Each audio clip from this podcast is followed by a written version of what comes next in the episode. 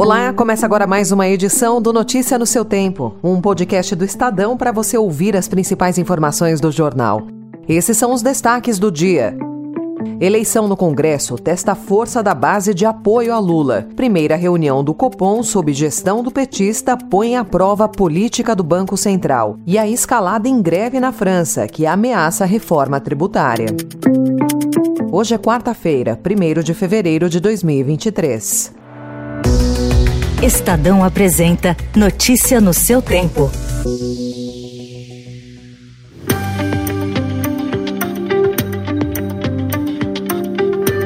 Deputados e senadores elegem hoje os presidentes da Câmara e do Senado no primeiro dia da nova legislatura. O resultado da votação será decisivo para o Palácio do Planalto montar o seu jogo político. Mesmo sem as verbas do orçamento secreto, os comandantes das duas casas mantêm protagonismo. O presidente Luiz Inácio Lula da Silva terá de fazer esforço para consolidar a sua base, pois o novo parlamento tem perfil conservador e influência reforçada do Centrão. Arthur Lira é dado como reeleito na Câmara. No Senado, Rodrigo Pacheco é favorito, mas a candidatura de Rogério Marinho cresceu nos últimos dias.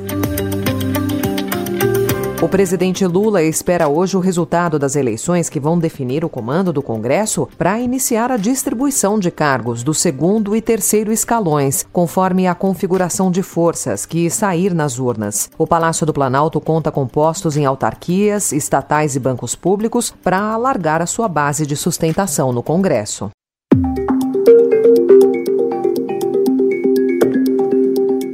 Banco Central decide hoje os rumos da taxa básica de juros sob pressão da expectativa de alta da inflação e das críticas do presidente Lula à Selic, em 13,75%. Embora a tendência seja de manutenção dos juros, economistas veem espaço para o BC manifestar preocupação com o aumento de gastos do governo e as contas públicas. Todos os bancos importantes do Brasil pegam recurso do BNDES e repassam para o pequeno empresário. Se nós reduzirmos esse custo, nós vamos ofertar para o pequeno empresário, a pequena empresa, para a média empresa, para a microempresa, uma taxa de juros muito menor, um crédito muito melhor. Para isso precisa de um projeto de lei. Então eu já convidei a FEBABRAM para a gente discutir antes aqui, estabelecer um acordo para algumas linhas como essa, o BNDES ter uma taxa ou um critério para a TLP mais ajustado, mais flexível. O presidente do BNDES, Aloysio Mercadante, afirmou ontem que a redução da taxa de longo prazo para as micro e pequenas empresas foi discutida em reunião com o Conselho da Federação Brasileira de Bancos, a FEBRABAN. Mercadante afirmou ainda que o BNDES não precisa de subsídios do Tesouro e acrescentou que não há a pretensão de voltar com a taxa de juros de longo prazo, usada pela instituição para conceder crédito subsidiado durante os governos anteriores do PT. Ontem, o Ministério do Trabalho divulgou os dados sobre a geração de empregos no país. Em 2022, foram criadas 2 milhões de vagas com carteira assinada. O número representa uma queda de 26,6% em relação ao ano anterior.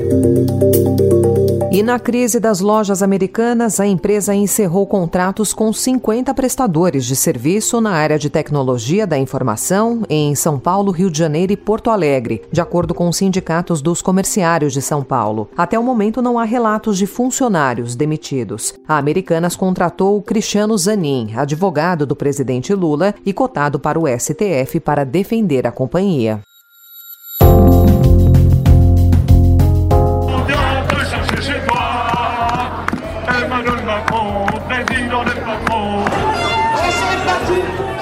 Na França, o presidente Emmanuel Macron rejeita mudar a sua proposta de reforma da Previdência e enfrenta uma onda de insatisfação social. Ontem, na segunda greve geral em duas semanas, trabalhadores se juntaram a mais de um milhão de pessoas nas ruas do país em cerca de 250 manifestações. Alinhada com a promessa de Macron ao ser reeleito, a medida é impopular. 68% da população é contrária, segundo pesquisas. Na segunda-feira, o FMI se mostrou favorável favorável à reforma, que, juntamente com as mudanças aprovadas sobre o seguro-desemprego, permitiria à França reduzir a sua dívida pública, que supera 110% do PIB.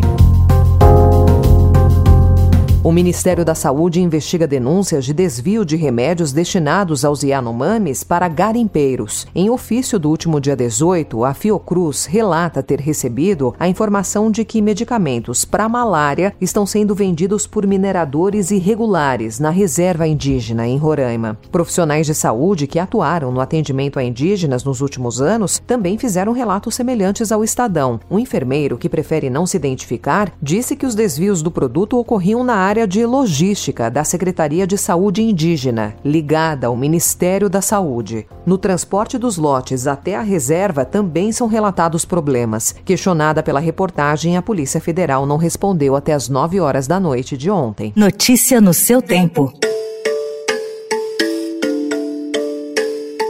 O Estadão também informa hoje que o oposto Wallace Souza, que no vôlei foi campeão olímpico nos Jogos do Rio 2016, foi suspenso por tempo indeterminado pelo Sada Cruzeiro por postar em sua conta no Instagram uma enquete sobre dar um tiro na cara do presidente Lula. A postagem foi apagada e ele se desculpou. Quem me conhece sabe muito bem que eu jamais incitaria violência em hipótese alguma contra qualquer pessoa, principalmente o nosso presidente. Então, venho aqui pedir desculpas, foi um post infeliz que eu acabei fazendo, errei, não foi isso que o esporte me ensinou e não é isso que eu quero passar para ninguém. O governo acionou a Advocacia Geral da União para tomar as atitudes necessárias ao caso. Mundial de Clubes começa hoje no Marrocos, com os dois principais favoritos em momentos complicados. O Flamengo está abalado pela perda do título da Supercopa do Brasil para o Palmeiras. O Real Madrid passa por fase de instabilidade. O torneio será aberto com o jogo entre Al Ahly do Egito e Auckland City da Nova Zelândia.